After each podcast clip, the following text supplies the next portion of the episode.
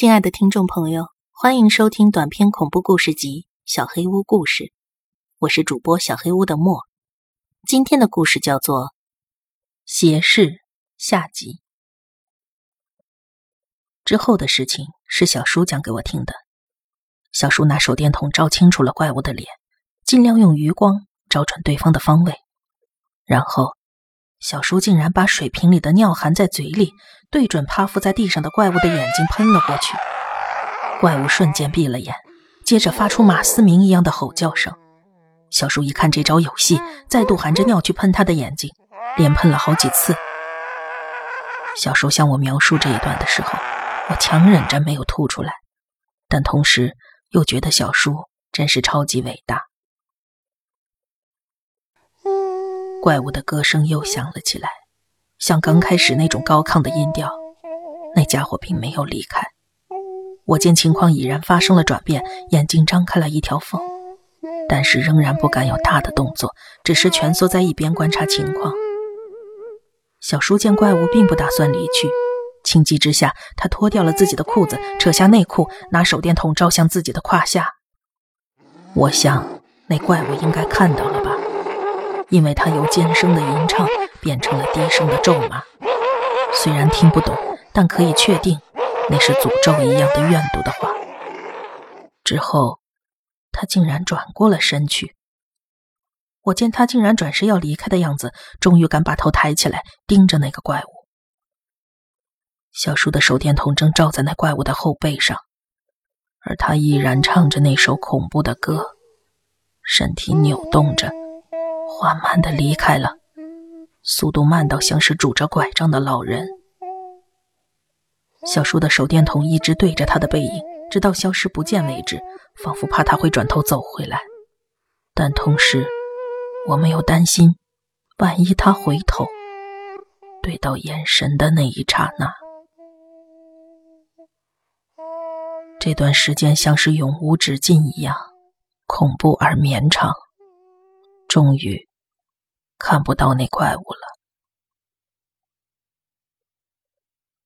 我们收拾东西回到了小屋，路上两个人都一言不发。进屋之后，小叔先去确认了每个房间都锁好了门窗，然后他倒了两杯咖啡。喝咖啡的时候，我终于开口问道：“小叔，那一招是管用的？”小叔苦笑着说：“大概吧。”但是拜他所赐，我的小弟弟缩小到惨不忍睹了。我翻了一个白眼，小叔这时候还这么没有节操。而后，他向我讲述了关于写诗的事情。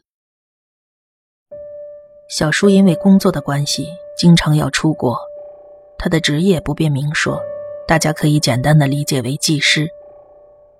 小叔在北欧待过一段时间，期间。当地一个懂中文的技师跟小叔关系处的不错。某一天，那人说要带小叔去看个有趣的东西。见他讳莫如深的样子，小叔以为是脱衣舞之类的，但那个人却带着小叔来到了一条小巷子后边一个外观十分破旧的小房子。小叔进去之后有些诧异，没想到外观这么寒酸的房子，屋里却截然不同。一眼就看得出来，地毯是名贵的阿拉伯手工织毯，茶壶、金属雕塑都是价格不菲的工艺品。空气中还飘荡着神秘的香薰味道。小叔有些摸不着头脑了，还没搞清楚状况，他就被带到了里屋的小房间。小房间里点着蜡烛，有个看起来六十多岁的男人坐在椅子上。不过，奇怪的是。当时已经是晚上了，况且在室内光线昏黄，那人却戴着太阳眼镜。那个当地的朋友介绍说，这一位就是邪室的主人。所谓邪室，在世界各地都有类似的风俗，属于一种迷信，用自己包含恶意的双眼直视对方，而对方会因此而被诅咒。在不同的地方，也有恶魔之眼、邪眼或者魔眼之类的称呼。据说，这股邪视的力量会导致对方生病而变得衰弱，直至死亡。小叔听着这些说明，感觉就像是在看戏一样。那个男人大概就是个魔术师或者变戏法的吧。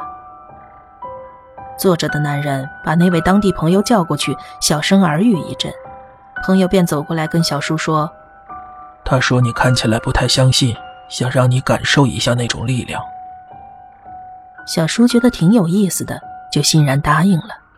那个男人告诉小叔：“现在我会把你绑起来，你别误会，因为这个力量太强大了。”我怕你到时候行为会不受控制，但是你放心，我要做的只是用我的眼睛盯住你的眼睛，我不会干别的。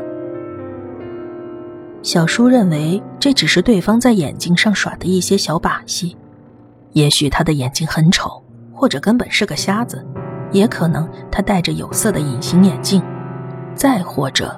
这室内的香薰其实是有致幻成分的。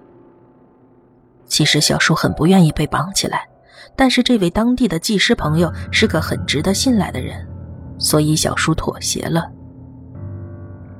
男人叫那位朋友背过身去，自己靠近了被绑在椅子上的小叔，然后轻轻地取下了太阳眼镜，看向了小叔。当时的情形，就跟我们今天看到那个家伙一样。看到他眼睛的那一刻，我就突然好想死。而且，他的眼睛跟普通人没什么不一样的。那一刻，就只有一两秒钟而已。但是，他让我开始厌恶这世上所有的东西。什么暗示，什么催眠。根本不能跟他的眼睛相提并论。那个当地朋友说，要是有足够的钱，也可以请这位邪视大师去杀人。据说他曾经纠缠在当地的黑帮斗争之中。然而，就在小叔回国前一个礼拜，那个男人死了。这个人的力量对于他自己，真是一把可怕的双刃剑呢。据说他做了令组织蒙羞的事情，所以被上头派人干掉了。他死的时候被绑在妓女的椅子上，身上到处都是屎和尿，而那对神秘的眼珠子被生生的挖了出来。就像我说的，邪视很讨厌不干净的东西，比如屎和尿、脱衣舞或者性爱场面之类的。我不知道该如何做出回应。只是安静的听完小叔的讲述，原来刚才的怪物也是邪视的主人呢。小叔似乎看出了我的想法。那个东西到底是不是怪物，还是被特别培养出来的人，我都不敢确定。但我只是认为，就算逃也没有办法解决这件事，所以就用必死的信念去面对它。或许。人的身体比一些经书或者护身符能够更有效的对付他吧。我听小叔讲完，突然想起了那个关于弟弟的梦，那会不会是弟弟来帮我呢？想着想着，我竟不自觉的哭了。小叔听完我的解释，沉默了好一会儿。也有可能吧，看来。小袁比你靠谱多了呀。哎，你还记得我手机那时候响起来的事吗？那是小雨打过来的，但是那山上明明没有手机信号的。你看，连房间里都没有。所以我说，这种事儿真是很难说呀。我们还是赶快下山吧，我准备把这房子卖掉了。哼。快点下山，真想现在就打电话给他。小叔有些害羞的笑着，站起身，将咖啡一饮而尽。本集小黑屋故事就到这里了。如果你做噩梦的话，没有关系，我会来把它吃掉的。我是主播小黑屋的墨，那我们梦里再见了。